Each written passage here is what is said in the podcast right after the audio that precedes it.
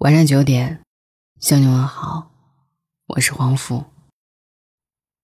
今晚想和你分享的文字原标题叫做《被性爱不分毁掉的中国女孩》，作者艾小阳。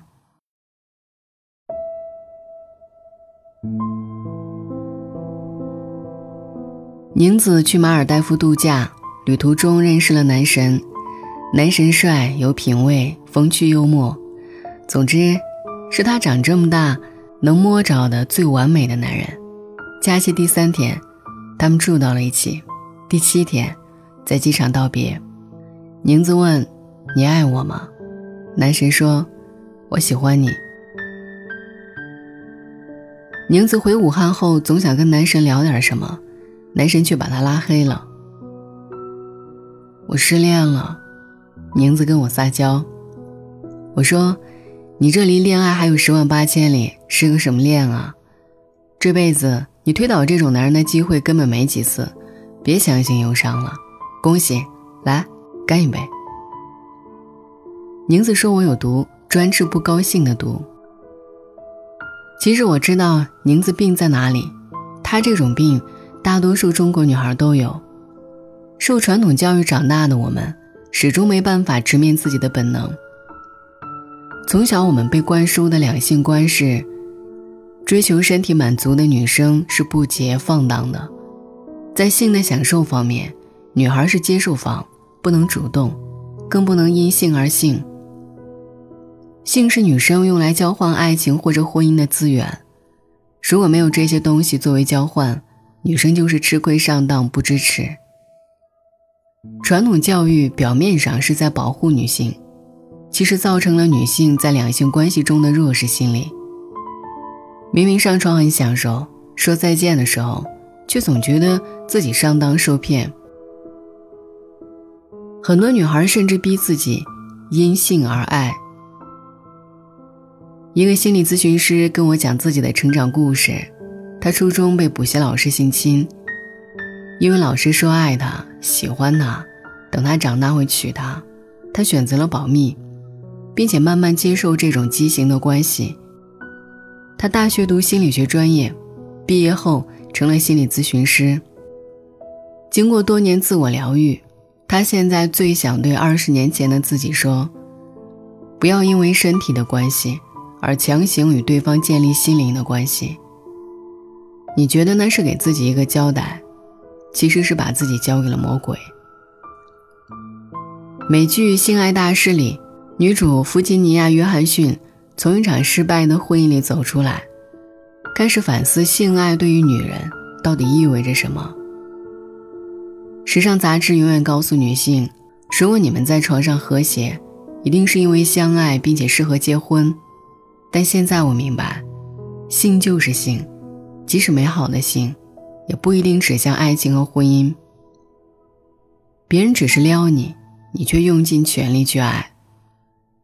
不是爱情不讲理，而是我们所受的教育让女孩无法接受真实的自己。原来每个人都有能力和自由，单纯享受性的快乐。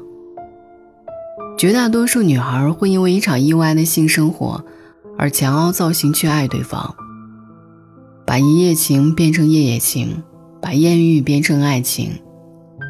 很多彼此折磨的感情关系以及不合适的婚姻。都是因为我们无法明确划分床伴、情人和爱人的关系。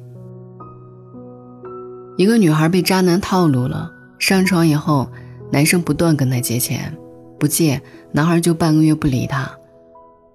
她伤心的要死，我忍不住问：“你到底爱他什么？”她想了半天，说：“我说不上来，但如果不爱他，为什么我们在床上那么好？”很简单，因为他知道怎样讨好女人的身体。性的吸引是本能，但性的和谐依赖技巧。别人是个技术流，我们却要捧上自己的心去交换。只是因为我们在内心深处，不认可自己有性爱分离的能力，更不认可自己有享受性爱自由的权利。因性而爱，性爱不分。是女性另一个角度的自我物化。电影《被嫌弃的松子的一生》，松子并不享受性爱，但她不断的从一个男人身边辗转到另一个男人的床上。每一次欢愉都苦苦的逼问对方：“你爱我吗？”如果对方说爱，他就愿意继续忍受不愉快的身体关系，认为就算被打也比孤独一个人好。松子的一生怕寂寞，却总是孤单；盼望爱，却总在被甩。他试图讨好世界，却被所有人嫌弃。这部电影提醒我们：当女孩的自我评估低到尘埃里，她所面对的世界将是多么残酷。用身体交换爱和用身体交换钱，在失去自由的程度上没有本质的区别。如果你认可人类生而自由，就应该明白，在本能中，性是一种单独存在的需要。无论男孩还是女孩，学会性爱分离，就学会了接纳自己的全部。性的享受从来不比爱的努力低级，性压抑的坏处也堪比被抛弃、被离婚的伤害。一个社会工作者说：“女性的自由，首先应该是性的自由。”一个从来没有享受过性高潮的女孩，在自我评估上，会远远低于那些。充分享受性爱的女孩，《性爱大师》的作者托马斯·梅尔接受采访时说：“性易懂，爱难测。性爱分离在人生的某些时刻是最符合人性的选择。”男孩无师自通的明白了这个道理，女孩却还被教育：如果有了性，就一定要去爱。说轻了，这是对女孩的束缚。往重里说，简直是毒害。也许你会说，女孩在性爱方面容易受伤，所以给他们束缚没错。用保护的名义去束缚一个人，是传统文化里最常见的套路。他低估了成年人的自我保护能力，也无视科学工作者的日夜努力。其实每个女孩，都有能力做自己的守护神。而科技的发展，也不断帮助人类拓展自由的边界，获取更加安全的床上用品。性的不洁感，本质上是我们对自己的嫌弃。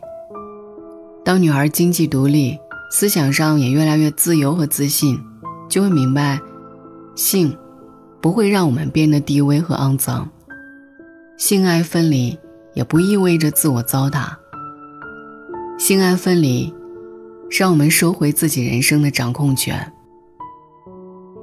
当你开始做身体的主人，尊重自己的欲望，就会明白，世上最贵的东西，既不是爱情，也不是婚姻，而是我愿意。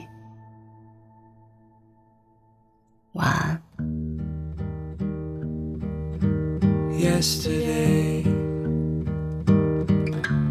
all My troubles seem so far away.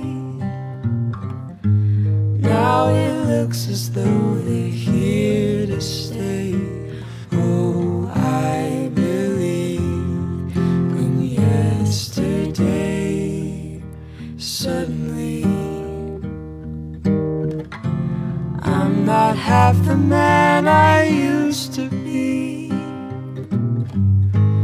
There's a shadow hanging over me.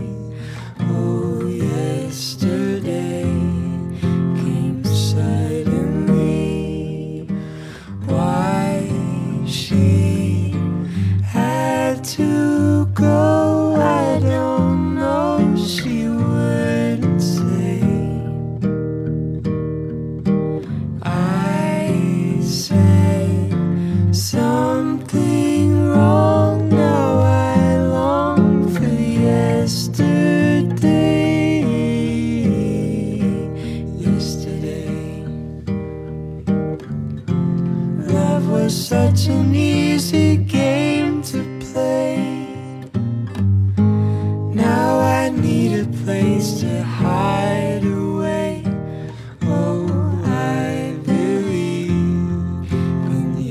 yesterday.